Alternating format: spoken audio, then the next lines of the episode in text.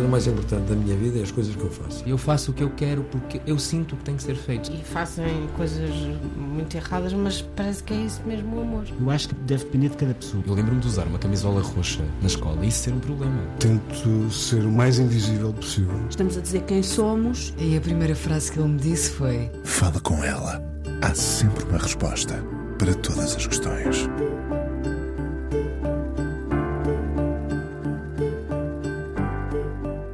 Dos problemas do convidado de hoje é que toda a gente quer ser amiga dele.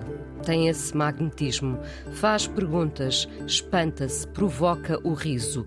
Pode ser corrosivo e implacável e, ao mesmo tempo, pôr-se do lado da vítima. Não sei quem o considerou em 2012 no Expresso um dos 100 portugueses mais influentes, mas estava certo. Poucas pessoas têm um discurso tão bem sustentado como ele. Poderia ser da política, efetivamente, se não fosse inteiramente da arte. E na arte tem um combate tão assertivo como em qualquer palanque. É feroz naquilo que o fere, sendo que o que o fere devia ser uma ferida coletiva, a discriminação de uma forma generalizada, o discurso racializado, a homofobia, a objetificação da mulher, as questões de poder toda e qualquer violência. O André era um rapaz tímido que tropeçava nas coisas sem que tropeçassem nele.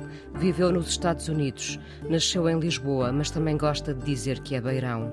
Ator, encenador, escritor, o Teatro Praga não era o mesmo sem ele, nem o teatro em geral, nem o muito que ainda está por descobrir. É capaz de se apaixonar pelas pessoas depois de lhes ter resistido. É uma defesa e uma certeza.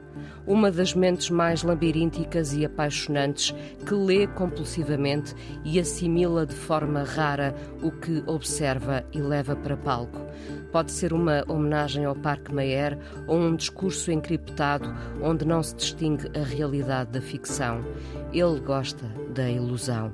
É o André Teodósio, também é teimoso, mas o que ele já me fez rir valeria uma estátua no jardim que não tenho. Olá, André. Olá, Inês, está tudo bem? Tá, tirando Dentro. o facto de não ter o jardim, está tudo bem, não é? Obrigado por essas palavras tão generosas. Não são nada sempre. generosas, são verdadeiras, como, como tu uh, sabes, ou se não sabes é porque estás a ser uh, modesto. Um, são generosas na mesma. Pronto. um, quando é que a timidez se tornou magnética? Ou se calhar, vamos lá pensar melhor nisto, os tímidos podem ser extremamente magnéticos. Ah, podem, ser, podem ser magnéticos, também podem ser pessoas que afastam todas as outras porque parecem que estão ali a um, transportar uma espécie de criptonite da essência da sua identidade e também afasta muita que gente. Que se, pode, que se pode confundir com arrogância, com, arrogância, com, presunção. com presunção. E pronto, eu também aceito muitas vezes essas críticas porque também sou presunçoso e sou arrogante tenho direito a isso. E ainda és tímido? Isso. Sou tímido, sim, mas não, acho que não mostro essa timidez de uma forma. Uh, não mostro que sou tímido, portanto, sou sempre lido de outra forma qualquer. Portanto, sou lido como arrogante ou como distante, etc. E eu, está tudo bem, não faz mal. Mas na verdade é só uma. É isso que estavas, estavas a dizer, não é? Tento salvaguardar-me, criar uma bolha e ficar ali, que é para não, não haver assim muitos problemas. Mas sim, sou tímido. Sou, e sou muito púdico também, ao contrário do que toda a gente pensa, não é? A maior parte dos meus amigos, quando começam a fazer piadas que envolvem sexo e escatologia, eu já saí, já não quero saber nenhuma dessas piadas. Portanto, sou tímido. Mas podes levar essas piadas para o palco. Mas posso levar essas piadas para o palco, sim. Porque o palco é outro lugar.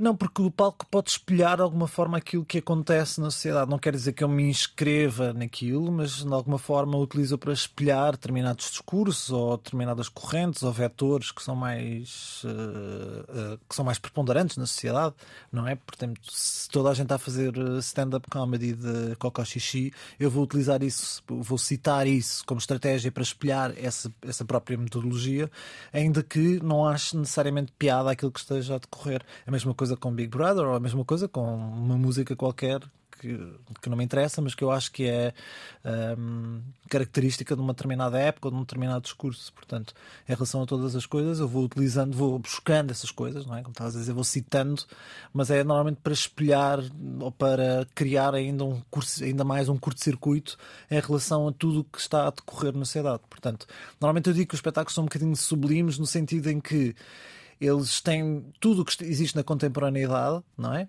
Mas está tudo a acontecer ao mesmo tempo, que normalmente isso não acontece na nossa vida. Tu não estás a ver o Big Brother enquanto estás a ouvir um fado, enquanto estás a andar de skate, enquanto estás a fazer um vídeo para o Instagram. Não existe isso tudo ao mesmo tempo. E os espetáculos... Quase que existe. Quase que existe, dia, é verdade. Sim. Mas então os espetáculos têm esse, num curto espaço de tempo, têm essas discursividades todas. E eu digo que isso é um processo sublime, que é igual à pintura do Caspar David Friedrich, não é? que tem o homem assim à beira da pintura, portanto, à beira da pintura, à beira do declive. Se ele der um passo, ele cai no declive, se ele, se ele der um passo atrás, ele deixa de ver a paisagem. Portanto, o sublime é justamente esse processo entre, entre entrar totalmente na imagem ou abstrair-te dela. Eu não quero viver alienado, mas também não quero viver refém dessas imagens. Então, não, o meio termo não é possível. O meio termo é como o senhor que está na pintura, é o sublime. É aquele. Vou quase cair, mas estou a ver, mas também não. não, não mas no teu, no teu caso, tu, tu estás nesse meio termo? Não. Tu, tu enfias-te uh, pelo declive abaixo ou recuas, não? Hum, não sei. Eu acho que, que não. Isto é, eu. Uh, eu acho que utilizo os materiais, mas eu não acredito neles. Portanto, eu não. É, eu sou. Acho que é uma utilização cínica e não irónica. Isto é, eu não estou. Eu, eu estou a defender qualquer coisa que na verdade não acredito, enquanto na ironia é ao contrário, não é? Normalmente eu estou a gozar com uma coisa em que no fundo eu acredito, ou estou a gozar com a religião, mas no fundo estou a perpetuar a religião. Eu acho que há uma utilização cínica aqui, na verdade. Eu estou a apresentar aquilo como sendo coisas que eu vivo, mas na verdade eu não vivo nada daquilo. Então eu acho que é uma relação diferente com, esse, com essa ideia de sublime. Não é? Eu não vou, eu entrego-me totalmente a esta ideia de plasmar uma lógica, mas eu não sou coincidente com ela, ou eu tento não ser. Portanto, no teu processo de trabalho, tudo é passível ou possível de se tornar texto. Exatamente. Tudo é texto, tudo é para ser lido. Desde as roupas ao cenário, há cenários que são mesmo escritos, não é? como tu sabes. Portanto, desde as roupas aos cenários, tudo, aos gestos, às músicas, Nada tudo é, é para em ser vão. lido. Nada é em vão. É uma espécie de literacia máxima, se assim se pode dizer. Portanto, é preciso estar muito atento, não é?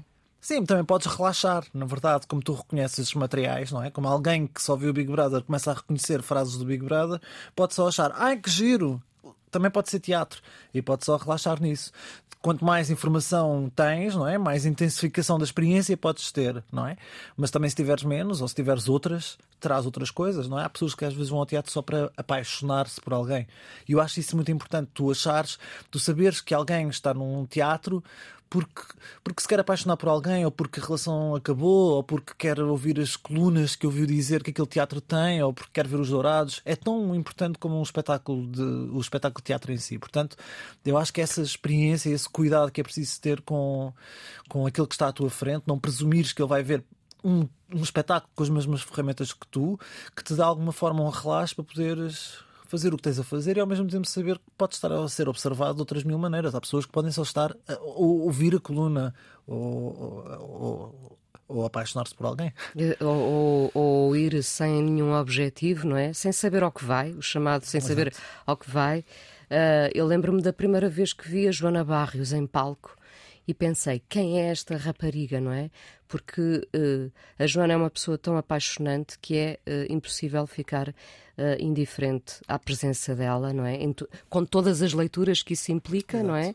E tu bem sabes do que falo, porque a Joana é um dos pilares na tua vida. É a minha namorada, não é? É a tua man, manamorada. namorada, está sempre ao pé de mim, está, mesmo que estejamos distantes, estamos sempre, nós dizemos que partilhamos um neurónio porque nós temos sempre as mesmas ideias ao mesmo tempo, às vezes enviamos as mesmas piadas na internet ao mesmo tempo, então partilhamos, temos assim uma, uma sintonia que mesmo quando estamos distantes estamos próximos. Mas sim, essa ideia de poder se apaixonar pela Joana ou pela Cláudia, etc., tem a ver com a disponibilização de corpos e de pessoas e de formas de estar que normalmente os teatros ou os espetáculos são avessos, porque são muito capacitistas ou validistas, etc. E, portanto, é uma forma de tu também te apaixonares por alguém que está perto, mas não está. É tipo, é como se tivesse um cromossoma de ser modelo, ou um cromossoma de ser ator, ou um cromossoma de ser qualquer coisa, mas está sempre, está sempre meio. Está, está, está sempre longe, está sempre. A sua genética não coincide com aquilo que nós esperamos ver num palco de teatro. Tu ficaste a um cromossoma de ser. Uh, esperto. mas. Mas o cromossomo não é uma boa ideia, mas ao mesmo tempo não é uma boa ideia, não é? Porque há uma espécie de essencialização, não é? Dizem o teatro, tu nasceste para o teatro, tu nasceste para, para a música, tu nasceste para a rádio, não é? É como se fosse uma coisa qualquer, uma pulsão genética.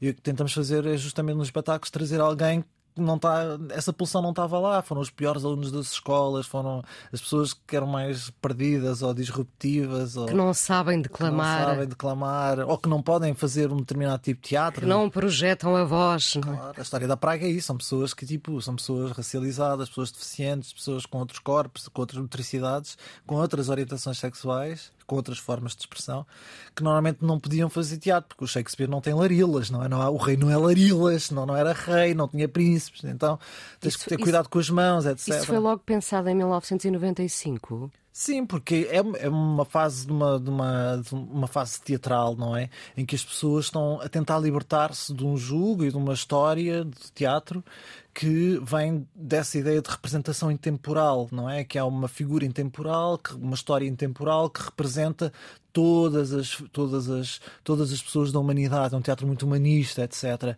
E portanto o que acontece é que tens um teatro que vem desde os anos 80 e que tem heranças em Portugal, em figuras tão, tão sintomáticas como a Mónica Calha, a Lúcia Cigalho ou a Paula Sá Nogueira, não é? Que procuram um teatro em que a mulher se emancipa de uma ideia de mulher, em que os corpos são os corpos, os corpos de pessoas uh, que, que gostam de coisas low e que misturam teorias e que misturam, misturam arte e que se afirmam enquanto pessoas toxicodependentes dependentes, pessoas que gostam de sexo, etc. Portanto, reais. Há pessoas reais. É quando há o reg famoso regresso ao real. Portanto, essa especificidade do real, nós herdamos disso. E, portanto, uh, são pessoas que também é uma fase que em termos de educação há muita gente que estuda teatro, mas que também não tem trabalho e, portanto, começam a criar os seus, os seus próprios espetáculos à luz não daquilo que é uma, um Portugal entrar numa União Europeia, não é? Uh, com os seus ideais europeístas, humanistas, etc., mas de corpos concretos, de pessoas concretas que são gerações entaladas, sem trabalho, que nascem às vezes em bairros periféricos, em contextos familiares problemáticos. A quem é muito mais fácil apontar a falha, não é? A quem é muito mais fácil apontar a falha. Portanto, a nossa herança é justamente essa, é a da falha. É a herança da falha e é do, tornar. Eu fiz um espetáculo na CNB da imperfeição. Fiz um espetáculo na CNB chamada Perda Preciosa, não é? Tu sabes. Eu então vi. é isso, é tornar a perda preciosa. Normalmente é uma coisa de lamento, que é tipo, ah, não temos o Dom ah, não temos o não sei o que, ah, não temos não sei o que mais. Se calhar isso é uma coisa boa, ainda bem que não temos. Então pronto, vamos arranjar aqui um nicho de mercado, product placement, vamos, vamos a tornar vende. a lamúria numa coisa boa. Exato, vamos tornar a lamúria numa coisa boa não é uma coisa positiva, mas pode ser uma coisa boa. Não é uma coisa que nós possamos voltar atrás e recuperar ou refazer através desta desta desta hum, sim, desta, desta integração de uma coisa que aparentemente marcou-nos a todos eh, em termos históricos, em termos de vida, etc. Mas se calhar a partir desse momento para a frente tudo poderá ser diferente. Podemos não perpetuar essa lamúria, podemos tornar a perda preciosa. Hum. Uh, e esse, esse, trabalho que foi feito uh, de tornar a, a, lamúria numa rentabilizá-la, digamos assim. Lamúria é um nome. Quando eu tiver uma filha, vai se chamar Lamúria. Lamúria Cristina, sim. Uh, mas, mas porque somos um povo lamuriento, não é? Lamúria, por acaso, é uma. Eu não sei se alguma vez tinha dito lamúria na rádio, mas uh, a lamúria diz, a palavra diz o, o que é, não é? é. Uh, esse, esse trabalho de, de tornar mais uma vez, a lamúria uh, numa, numa coisa preciosa, uh, não te deu alguma confiança ao longo destes anos?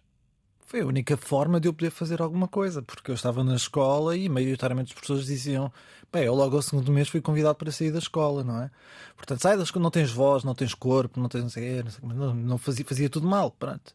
E portanto, se eu não encarasse a falha como uma possibilidade de poder fazer alguma coisa, e de ter orgulho no facto de eu não estender o braço, ter o nariz grande, ter os dentes tortos, ter muitos ademanes, ter uma voz que oscila entre ah, o agudo e o grave, etc, etc. Se eu não tivesse uh, orgulho em mim, então eu jamais poderia já, sabe, já tinhas orgulho em ti nessa altura em que, em que te rejeitaram? Já, porque eu sou muito arrogante.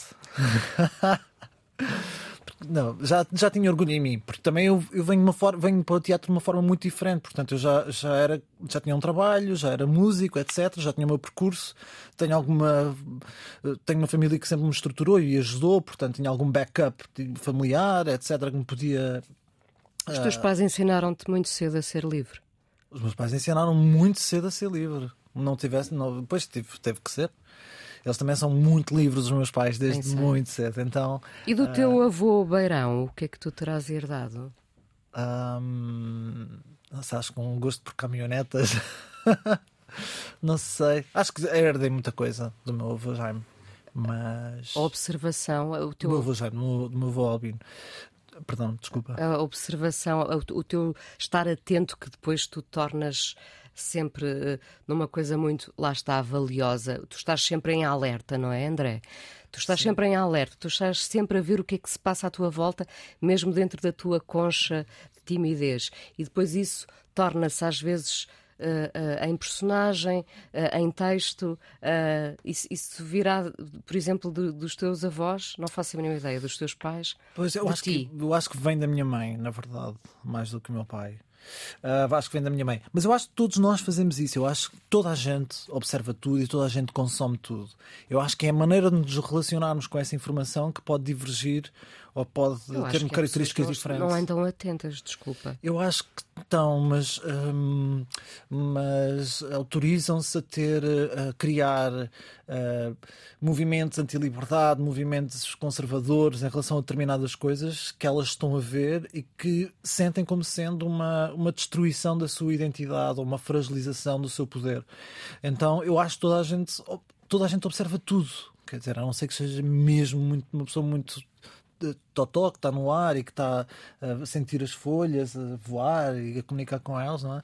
E que mesmo assim está a sentir coisas, não é? Eu acho que toda a gente observa tudo e consome tudo. É só uma maneira de relacionar. Eu cruzo as coisas todas, tento, não, tento quebrar hierarquias e e utilizo-os como se fosse uma espécie de LSD de droga. Tipo, é isso que me diverte. Eu não, não, não preciso de drogas, portanto, é isto que me diverte: é misturar as coisas todas. É achar que o Foucault está no Big Brother a falar coisa, com, com um deles qualquer, enquanto estão a dançar Kizomba. Pronto, para mim isto é tipo, já, eu já estou a viajar porque é uma forma de unir tudo, concentrar tudo e criar uma, uma distopia em relação a motos. Essa palavra hoje em dia não se usa nada, como sabes, a distopia. Uma, uma utopia eu, eu disse utopia. Tu, tu ouviste utopia. Mas é uma forma de criar uma, uma espécie de um movimento qualquer utópico que destrói as cristalizações todas. Porque às vezes parece que tu, lá porque tu gostaste de filosofia, só podes fazer filosofia e tu, por gostares de, de rap, só ouves rap, não é? Tu, basta dizeres a alguém eu adoro rap todos os aniversários vais receber discos de rap e coisas de rap e canecas a dizer rap e coisas, até inclusivamente se calhar alguns livros do Ricardo Araújo Pereira, porque sabe que diz rap, não é? Vais receber essas coisas todas, o que é bastante triste. Nunca digas que. Eu por acaso não gosto de rap. Não, não, gosto, quer dizer, não, não sou apreciadora, mas não, rap não, não, não nego à partida um, um, um estilo que desconheço uh, ou que não conheço tão bem. Vamos à primeira canção que não é rap, não é? Não é rap, não. É a da Pongo. Ah, muito bem. E, e que, que canção? Eu não sei o nome da canção, mas sei que é uma música, porque eu ponho o disco da Pongo todo a tocar. É para aí a terceira ou quarta música. Uh, ponho o disco todo a tocar quando vou ao ginásio e é o disco que eu mais tenho ouvido este ano. Me faz muita companhia. E esta música é muito bonita porque faz. Eu estou normalmente estou sempre assim energizado e depois aqui faz um breakdown. Portanto, vamos ter que descobrir neste Sim. entretanto Sim. essa. Mas esse... como eu não tenho acesso à playlist, eu nunca vejo os nomes das músicas. Vamos, vamos procurar, entretanto, já voltamos à conversa. Fala com ela na Antena 1. Hoje a conversa com o ator e encenador André Teodósio, para além do Teatro Praga e de várias encenações a solo. Tens ainda o teu trabalho como encenador na ópera, a coautoria do Bailado Perda Preciosa, da Companhia Nacional de Bailado, mas fazes tantas coisas, escreves uma perninha ou duas na televisão uh, e ainda acabaste por integrar o elenco da peça Pais e Filhos com a Rita Blanco, o Hugo Van der Ding, a Joana Barrios, de quem já falamos, foi um pagode. Foi muito divertido, mas eu acho que eles ficaram às vezes um bocadinho. hum, estranharam a minha hum, capacidade de pedir sempre para ficar a dormir num sítio diferente do deles.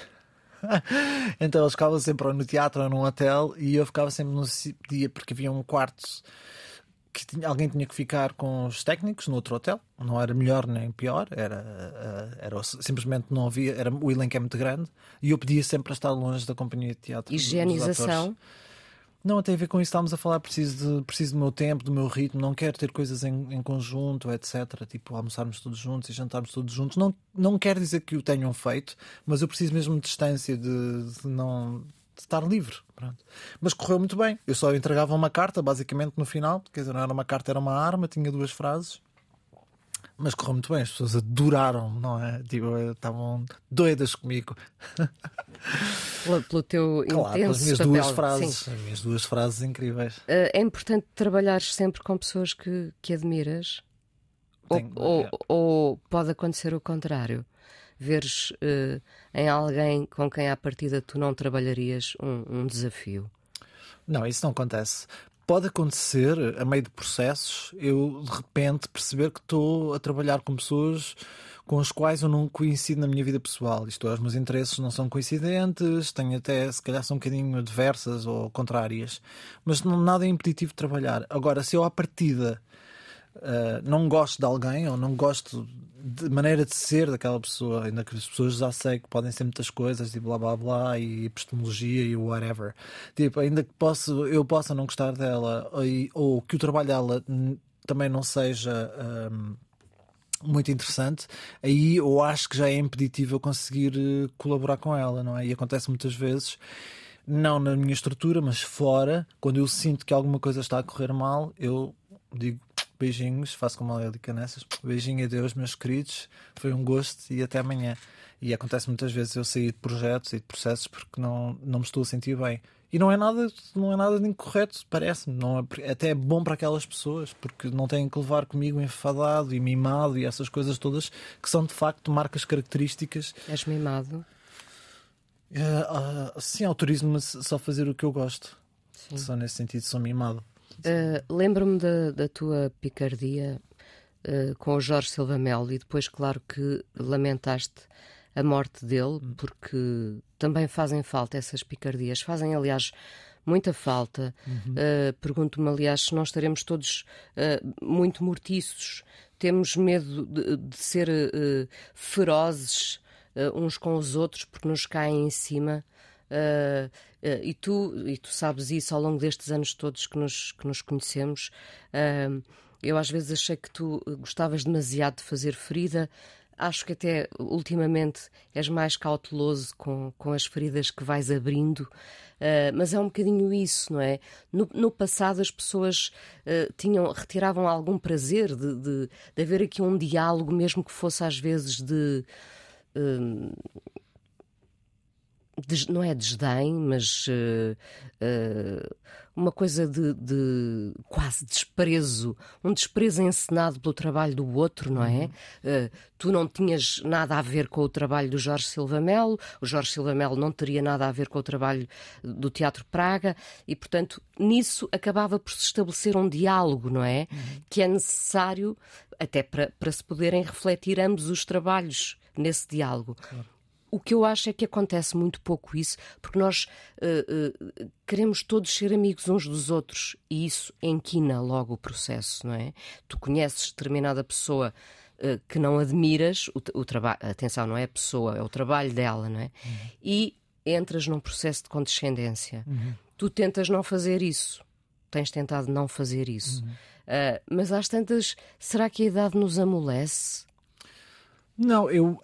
Bom, há duas coisas. Eu acho que é muito importante. O, o, aliás, eu trouxe-te um livro que é um presente, uma coisa que nós editámos, que é um conflito entre dois autores de teatro, que um escreve um livro chamado Coisas de Teatro e o outro escreve um livro de resposta chamado Loisas de Teatro. Portanto, o dissenso, o conflito, etc., a nível artístico sempre existiu. Portanto, eu oponho-me a muitas práticas artísticas de criadores anteriores à minha geração, se assim se pode dizer, se é que há geração, e da, e da minha geração e também da nova geração, oponho-me a muitas práticas artísticas e sempre declarei e sempre fiz parte de alguém, de, da minha missão, declarar-me em oposição a determinadas determinadas lógicas de pensamento e lógicas de apresentação. Mas isto nunca implicou, no caso, por exemplo, com Jorge Silva Melo, nunca implicou que uh, um conflito passasse a um abuso, que é uma coisa muito diferente. O que acontece hoje em dia é que existe claramente uma transferência de intencionalidade entre. Uh, uh, isto é, existe uma intensificação da intencionalidade das pessoas que querem a, ripostar, que querem contradizer-te uh, e, que, e que é automaticamente. Uh, ah, um, é automaticamente injetado violência na forma como elas te dirigem, que era uma coisa que não acontecia. Portanto, eu passava pelo, pelo Jorge Silva Melo, etc. Nós dizíamos olá, boa tarde, etc. E hoje em dia o que acontece é que há o, o conflito passa a ser um espaço de abuso, um espaço de abuso através de, de insultos, um espaço de abuso de pós-verdade, em que já nada é possível discutir. Nesse sentido, eu tenho-me reservado um bocadinho mais na internet, também porque já fui cancelado por 10 mil coisas, já fui cancelado porque não, quis, não quis aparecer num vídeo durante o, o Covid, que era uma coisa que até estava estipulada uh, pela própria feira que me convidou, já fui cancelado porque não sei o quê, já fui cancelado por não sei o que mais, já fui cancelado porque 10 mil coisas. E portanto, eu retirei-me do espaço de um espaço que é um espaço que na verdade era um espaço que para mim funcionava como diálogo e de aproximação, um, a partir do momento em que ele se tornou uma, uma zona de batalha onde o clickbait, a pós-verdade, a violência, a redistribuição de violência, tudo aquilo que, nós, que eu tentei contrariar na minha vida, que é uma o ripostar enquanto estratégia bélica machista, sobretudo branca, não é? Que é uma lógica que pumba, levas logo um soco, tipo a cultura musculada, passou a ser exercida por, por, uma grande quantidade de pessoas, não é? E que depois, no dia a dia, não, nem sequer têm coragem de dizer alguma coisa e às vezes, até ironicamente, usufruem das coisas que eu produzo, uh, sabendo eu de antemão que elas já tiveram, têm um comportamento de, de dissuasão em relação às minhas práticas ou de maldicência em relação a mim, etc, etc, etc. Que era uma coisa que jamais aconteceria, não é? O Jorge Silva jamais me iria convidar para fazer um espetáculo e eu jamais iria convidar o Jorge, era claro, mas nós cumprimentávamos na rua, em situações públicas, etc., apesar de termos posições opostas. Isso não é possível hoje em dia. Portanto, há um nível de comportamento que é um comportamento que se tornou muito violento. O que é que precipitou isso? o que é que se precipitou, precipitou, isso? Eu acho que tem a ver, em, em, Portugal, tem a ver com uma alteração socioeconómica gigante, não é? As pessoas hoje em dia são muito mais dependentes de trabalho, eu, ou o Jorge, ou a Mónica, ou todas estas pessoas da nossa geração, nós não tínhamos onde cair mortos. Começámos por fazer, tínhamos trabalhos on the side e o dinheiro era canalizado para os espetáculos. Portanto, mas também era fácil. A cidade era uma cidade onde era barato viver, de alguma forma, entre aspas, era tudo abandonado, podíamos ir pedir uma loja emprestada para fazermos as nossas coisas e fomos fazendo assim uma espécie de, de caminho. Hoje em dia isso é impossível, portanto, a cidade é muito caro viver hoje em dia numa cidade, ou, nos arredores, ou o que quer que seja. É, é caro viver em Portugal, não há sítios para tu conseguires arriscar porque a cidade está toda ocupada, não é? Tem prédios, as lojas têm todas as lojas, etc. É muito difícil tu encontrares um sítio qualquer onde possas fazer essas coisas e, portanto, o que acontece é que a realidade socioeconómica alterou-se, faz com que as pessoas tenham uma dependência económica imediata, que urge cumprir, não é? Pagar um quartinho, poder comer, etc, etc. Não estamos a falar de pessoas que querem não ter um apartamento, é mesmo um quarto. E isso faz com que tenham que ter margem de manobra, uh, margens de, de, estratégias de sobrevivência que passam por charme entre pares, uh, uh, um certo consenso, jogos paralelos, etc, etc que a mim me fazem alguma uh, urticária, se assim se pode dizer. Porque eu não venho daí, eu venho mesmo, se eu tenho a dizer alguma coisa, eu sou muito transparente. Eu digo-te, não gosto de ti, ou gosto de ti, não gosto da tua prática, etc. Não, nunca precisei de estratégias destas estratégias, também nunca vivi nesta, nesta fase, mas não é? nunca precisa destas, destas estratégias de sobrevivência interpares e, sobretudo, num meio artístico. Portanto, para além disso, o que acontece é que isso depois tem uma reverberação também nas próprias práticas, que passam a ser muito menos arriscadas, são muito mais opticamente corretas, são muito mais próximas umas das outras, muito mais estanques e fluidas entre vários Mas departamentos. O, o retrato a sair daqui será amorfo. Não sei, acho que trazem coisas muito importantes, porque uma, uma das coisas que trazem é um, estas práticas reclamam todas para as instituições discursos e, e temas que estiveram fora das instituições até ao presente momento, não é? E portanto, eles estão a reclamar, estes artistas estão a reclamar ao mesmo tempo que estão a fazer estas, estas, estas, estas, estas manobras de charme, este, este dar a mão fingido, etc. Estão também a utilizar isso como estratégia para, para, poder, para poder depois dar alguns socos dentro das próprias instituições e trazer coisas que nunca tiveram espaço ali dentro. Portanto, tem lógicas boas. Tem umas lógicas. Normalmente essas lógicas boas são mais ao nível laboral e não necessariamente ao nível das de formas de expressão artística. Portanto, são, são laborais ou são conteúdos, mas a forma de expressão artística depois normalmente é sempre muito mais próxima dessa dessa dessa forma mais comum ou mais consensual que possa existir. Que é escorregadia. Mas os discursos e as formas laborais são muito importantes. Têm coisas primentes que nunca existiram. Portanto, tem sempre, todas, as, todas as faces têm coisas boas. Isto é a minha leitura. Todas as faces têm coisas boas e más. Há umas em que eu me enquadro mais, há outras que me enquadro menos. Nesta era da pós-verdade, do cancelamento, etc, etc, etc, eu não, não, não me encaro. Porque são formas de capitalismo que a mim não. e, e que têm em si que para mim não, não, não funcionam. Eu não existe, para mim não existe um gay. É, tipo, é uma essencialização de uma ideia que não existe. E em relação a isso, todas as, as outras identidades que acresce tendem a ter mais preponderância que a classe. Para mim, a coisa fundamental é não é que a classe tenha precedência sobre todas as outras identidades, não tem. Mas a coisa fundamental é bater a pobreza. E a partir daí é que nós podemos começar a falar, porque a partir daí todas as outras identidades vão passar a ter também hum, margem de manobra não, diálogo, de, de contestação, etc. Até lá, a pobreza é, é pior de todas as de todas as pertenças que tu podes ter.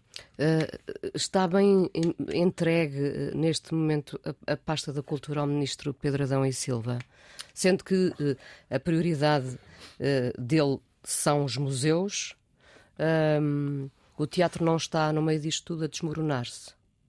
Pois não sei, eu, tô, eu, eu, agora há uma, uma polémica comigo também, mais umas da internet, porque, porque eu, eu entendo que tem que haver mais dinheiro para as artes. Eu sou a primeira pessoa a dizer que tem que haver mais dinheiro para, para, para a Direção-Geral das Artes, para o Instituto das Artes, perdão, uh, não, para a Direção-Geral das Artes, uh, para, para as estruturas e para os concursos. Mas ao mesmo tempo, nós temos que reconhecer que eu não vou falar em todas as áreas, mas maioritariamente, na, na, na maior parte das áreas, houve não só uma. Um, uma clara injeção de dinheiro nos, nos bianuais e nos quadrianuais, como uma multiplicação desses apoios que foram dados, não é? Portanto, obviamente o que eu posso dizer é estamos a viver uma época que é uma época ainda transitória para aquilo que nós queremos, que é uma dotação orçamental muito maior, se possível 100% do orçamento de Estado para a cultura, obviamente, não estou a brincar. Agora, estamos a caminho, estamos num processo uh, em que estamos a conquistar algumas coisas, ainda estamos aquém do que queremos, mas temos também que reconhecer que é um, o que se deu foi um caso inédito, não é? Depois vão dizer, obviamente, que vão dizer que os quadrianuais têm, têm mais dinheiro que os bianuais, sim, mas também há um acréscimo de candidaturas a quadrianuais que, se não acontecesse, iria criar ainda maior disrupção. Estamos a viver uma coisa que eu nunca imaginei a poder viver, que é temos não sei quantas estruturas artísticas que vão poder fazer contratos a longo prazo com, com com, com artistas, com técnicos, etc., que era uma coisa que não existia, só existia precariedade. Nunca ninguém imaginou que isto pudesse acontecer. Portanto, o que eu posso dizer é que eu acho que neste momento está tudo a decorrer bem. Obviamente que dentro do processo, enquanto artista, eu quero outro tipo de, de, concursos, que são os concursos mais fluidos, porque o que acontece hoje é que todas as estruturas estão a concorrer, isto se calhar não tem interesse nenhum para a rádio, mas basicamente todas as estruturas estão a concorrer para as mesmas coisas.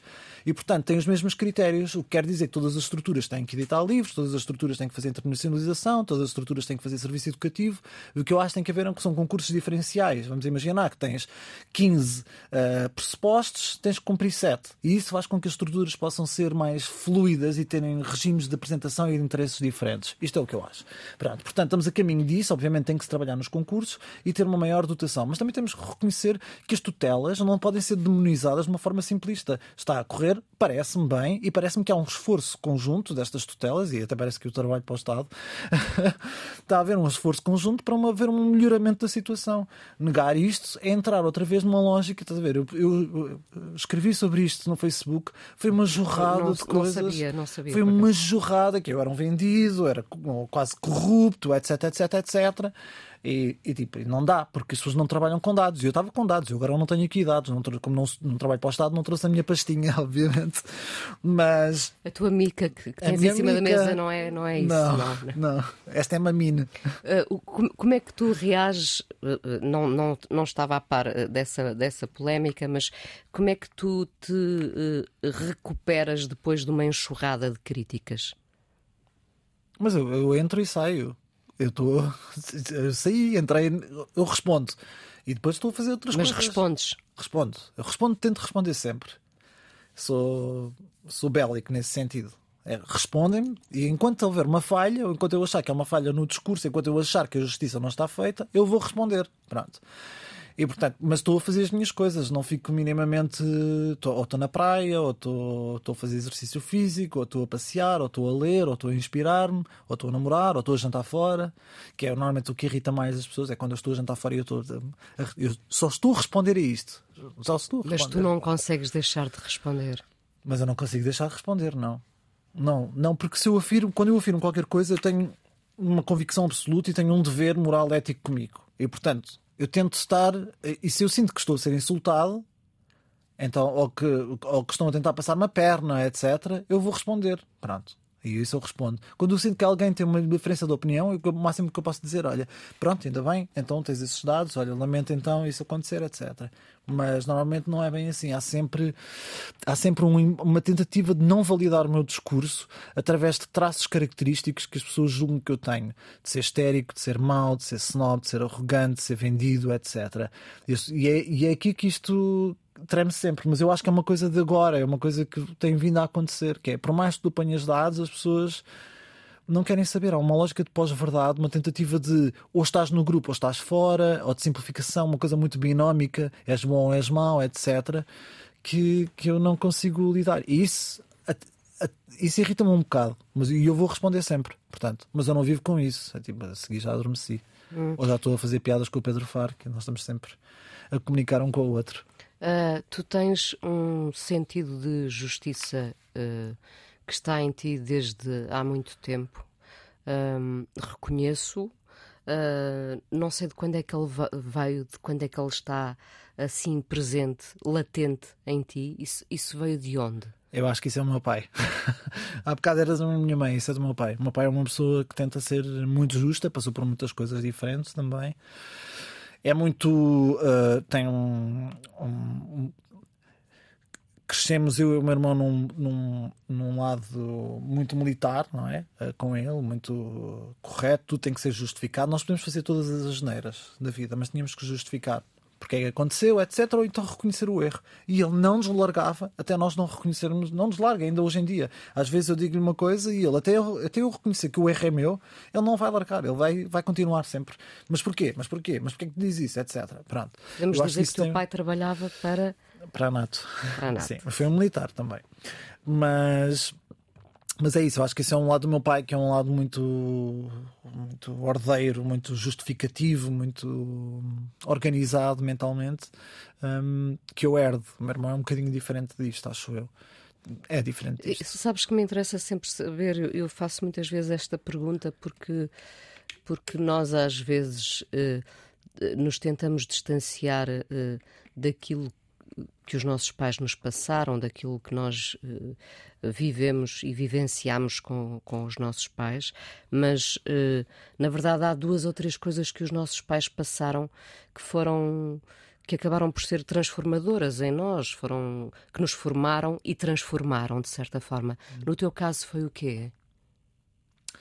No caso do meu pai e da minha mãe, são artistas que não foram artistas.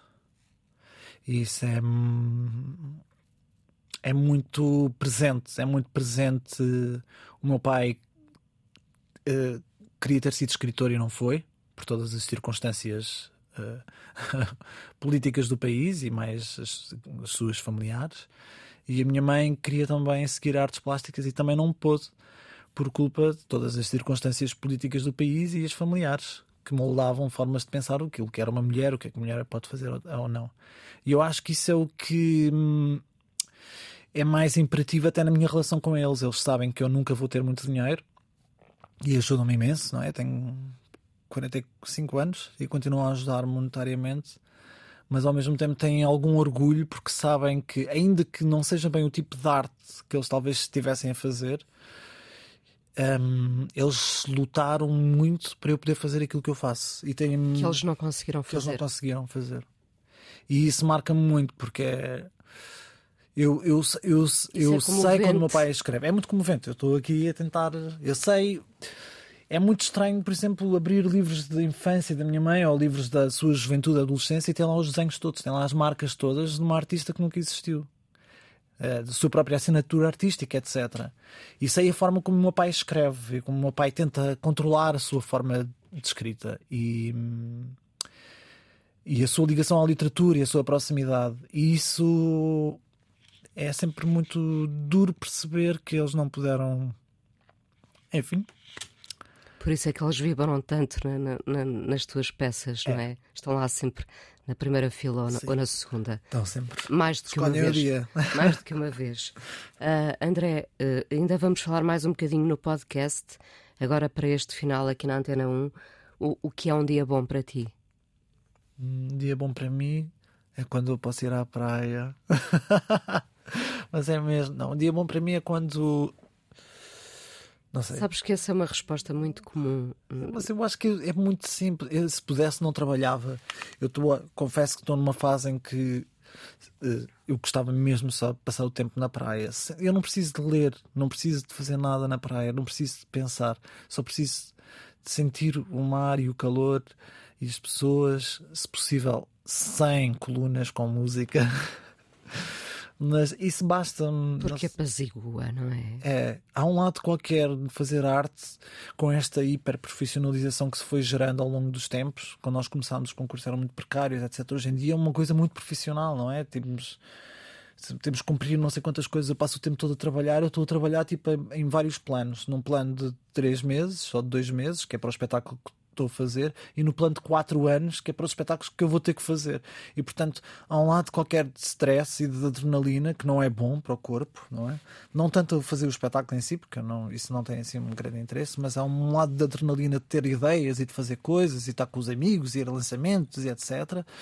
Que na praia se desvanece completamente. É isso, é muito apaziguador porque o stress desaparece, desaparece tipo essas coisas todas que fazem mal ao corpo.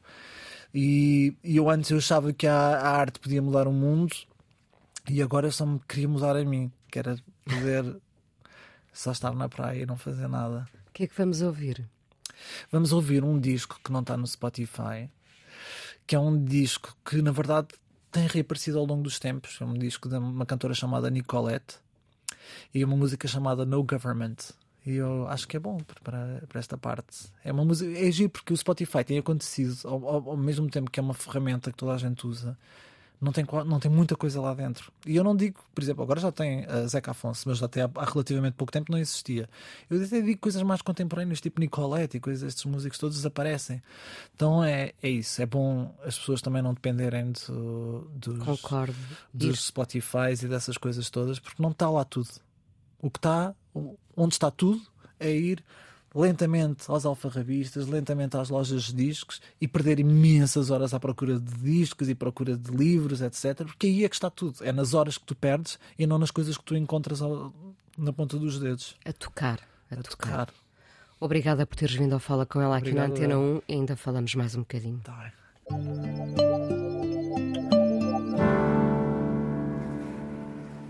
Fala com ela hoje, já conversa com André Teodósio. André, como é que se conserva uma amizade? Ah, então, ah, uma amizade não é um fenómeno, é um resultado de fenómenos. Conserva-se com as duas pessoas a terem outros fenómenos que as estabilizem de alguma forma para poderem encarar uma amizade como sendo um sítio de diálogo possível. Não sei muito bem. Só sei explicar assim de uma forma mais. Acho que não há segredos para manter, a não ser tu estares estruturalmente saudável, não sei. Porque eu sinto que quando alguém está mal, a nossa amizade vai abaixo. Não sei porquê. Não quer dizer que o amor não vá, o amor não fique, mas a amizade desaparece, vai desaparecendo. A tua, eu não sei se a tua oralidade não é mais rápida do que o teu pensamento. Ou se, tu consegues construir e articular um discurso tão rapidamente, sem, sem quase dar ordem ao teu cérebro para pensar, que eu continuo a ficar espantada ao fim destes anos todos e cada vez isso acontece mais. Por exemplo, para, para uma pergunta como esta, que seria uma coisa tão simples, tu consegues elaborar uma coisa tão porque é uma coisa simbiótica, não sei. Eu gosto muito de processos neurológicos, confesso, neurologia, etc. Eu acho que é uma coisa simbiótica, não é? É como a, a tua experiência de ser, não é? O resultado não só dos teus genes, mas também da tua relação com o contexto. E esse contexto é o que permite uma espécie de de homeostase, não é? De criar uh, uma realidade que te permita a longo prazo e a curto prazo ter resposta. E isto eu acho que é a mesma coisa com. E portanto depende de muitas coisas. Depende dos teus químicos, depende do que tu comes, depende do contexto, depende de, da violência que estás a cometer ou não, da proteção, da segurança. Eu acho que a amizade é a mesma coisa, é uma coisa que é uma coisa simbiótica. Tu tens que estar bem, não só com a pessoa que tens uma amizade, mas com tudo em redor com as outras pessoas todas, que confirmem que tenhas um espaço que tu não sabes o que é, mas que pelo menos seja possível para criar energia para poder estar com outra pessoa. Portanto, na verdade, essa, é, é, eu, não, não tem a ver com uma resposta muito. não é uma resposta muito concreta. Eu acho que tem só a ver com estar próximo de processos de vida e de, de conhecimento que a mim me interessam e se calhar eu utilizá-los para plasmar. E a inimizade também resulta de uma soma de energias. Sim. Há duas coisas. Há uma inimizade que pode vir de uma patologia, que tem que ser, obviamente, deve -se, deveria ser ratificada, uh, retificada, e outra que é uma inimizade, que era aquilo que está ligado ao que estávamos a falar, que são pessoas que consomem tudo, mas que em vez de canalizarem para uma coisa positiva, encaram todas as mudanças que estão à sua volta como sendo um ataque a si próprio e, portanto, uh, criam, uh, criam escudos e criam formas de diálogo que não são operativas de diálogo, na verdade, que, são, que passam claramente conflitos para abusos, que são violentos, que reiteram tipo uh, um, um, muro entre as duas ou três pessoas, etc. Portanto, a inimizade, eu acho que muitas vezes as inimizades que eu vou encontrando não têm a ver com nada de, de uma essência de uma pessoa, mas sim de alguém que não se liberta de determinados partilhos ou que encontra em tudo à volta uma espécie de atentado em relação a si, que eu não aguento, que eu não aguento, eu não aguento mesmo pessoas, isto é o governo, é a mesma coisa, eu à partida não consigo falar com pessoas que estão, é tudo a mesma coisa, e os políticos está tudo no poleiro, a utilização das palavras, etc., a relação com o mundo, a relação com a falha, com a perda, quando é tudo muito pesado e muito negativo, à partida a mim cria uma inimizade muito grande, porque eu não consigo dialogar a partir de, desses sítios. Não, isso, não... isso não nasce somente da frustração? Pois, é capaz de nascer só da frustração. Mas o que é que gera a frustração? A falta de visibilidade, de reconhecimento, de. Não será isso? Sim, mas se, se, não houver visibilidade nem reconhecimento, tens que fazer alguma coisa com isso. Parece aquelas. No outro dia foi alguém foi à BSF, a editora, não sei o quê, é sempre editar as mesmas coisas. Não estás contente? Faz! Que é que te leva a chatear duas pessoas, um casal que decide fazer com o seu dinheiro um projeto editorial minúsculo que tem repercussão 0,000% nos portugueses e chatear essas pessoas em vez de chatear tipo a Leia, que são tipo organizações oligopatas que controlam todas as livrarias, o mercado do livro, etc, etc. Nada contra, porque a nossa Inês tem um livro editado pela, pela Bertrand. Bertrand mas são esses grupos, não é? Vai chatear esses grupos, tem pessoas online mesmo para te responder, não vai chatear uma editora pequena. É tipo, eu também tenho livros editados por, eh, por grandes editoras, a questão não é essa. A questão tem a ver com. Uh, eu acho que às vezes o alvo não é das pessoas é um alvo que é muito direcionado para coisas que não têm interesse nenhum e mesmo que falha tipo tem prazer tipo na falha tipo não sei eu acho que é é, é preciso ganhar alguma confiança e, e e ter também autoironia, não é? Para, para, para, para fazeres da falha, lá está uma coisa boa, claro. não é? Perceber que ontem saíste à rua e que não, não, se calhar não tinha valido a pena sair e que não devias ter dito aquilo, mas claro. vais compensar de outra forma e que te serviu para pensar que. E riste. E sobretudo. Daqui a uns riste. tempos riste. Eu lembro-me de todas as vezes, das pessoas que eu não conhecia, não sei que achavam que eu era arrogante ou whatever, não sei o quê, nós rimos tipo de todas as coisas que aconteciam. Ah, estavas lá um canto e eu, eu fugia e não sei o que mais. E riste. E é a mesma coisa com se falha alguma coisa, não percas tempo a indicar ao outro que falhou. Faz, complementa tipo a falha. O que é que tu dás a dar à sociedade, não é? Já que consumimos tanto da sociedade, consumimos tanta comida, consumimos tantos recursos, o que é que nós podemos devolver que nós achamos que está que é um handicap na cidade, na, na sociedade, uma falha. O que é que nós podemos fazer com isso? Aí estamos a tornar a falha uma virtude. E eu acho que é isso. É tipo, não sei como é que não sei como é que as pessoas podem viver com. Estamos a falar de um nível que é um nível. Há um nível depois básico, é as pessoas não terem as condições mínimas de vida, não é? De ser um, tudo ser um struggle e uma dificuldade. Isso é outra coisa, não é? E aí sim, também não é a arte que vai mudar. É tipo, temos que nos unir e falar de forma uh, uh, aberta em sociedade para mudar as políticas que não, para políticas que possam vingar uh, e mudar a vida e alterar a vida destas pessoas, porque a arte não vai mudar a vida de alguém que não tem dinheiro. Não é isso nem a única forma que pode mudar é o dinheiro que te dão para fazer aquele espetáculo, tu poderes dar àquelas pessoas. É uma coisa concreta, não são vidas simbólicas e portanto não há nenhum simbolismo que possa uh, estar uh, salvar isso. Mas a não ser essas pessoas, a não ser as pessoas que estejam altamente oprimidas, precarizadas, etc., todas as outras têm que fazer alguma coisa da vida, porque não dá para estar a xingar, nem estar a pressupor que temos que gostar delas por causa das, do xinganço delas. Porque muitas vezes o que acontece é que essas pessoas não estão bem e pressupõem que tu estás bem para receber as coisas delas. Mas tu podes não estar bem, elas não sabem nada da tua vida, não sabem nada do teu estado mental, etc., para te poderem xingar a vida toda. E pronto, há assim uma assimetria às vezes que acontece que tem que deixar de existir. Mas eu acho que é, lá está outra vez, fruto desta era onde nós vivemos, que é tudo muito abstrato, são números, somos números, somos figuras, somos avatares, etc. Por acaso vem um novo filme do Avatar. Mas eu não vou ver, quer dizer, não sei. Se, se não tivesses sido artista, ainda bem que foste até pelos teus pais, uh, o, o que é que poderias ter sido? Rico. Melhor final, obrigada. Não, obrigada obrigado. por teres vindo a falar com ela. Obrigado pelo convite. A coisa mais importante da minha vida é as coisas que eu faço. Eu faço o que eu quero porque eu sinto que tem que ser feito. E fazem coisas muito erradas, mas parece que é isso mesmo o amor. Eu acho que deve depender de cada pessoa. Eu lembro-me de usar uma camisola roxa na escola e isso ser um problema. Tento ser o mais invisível possível. Estamos a dizer quem somos. E a primeira frase que ele me disse foi: Fala com ela. Há sempre uma resposta para todas as questões.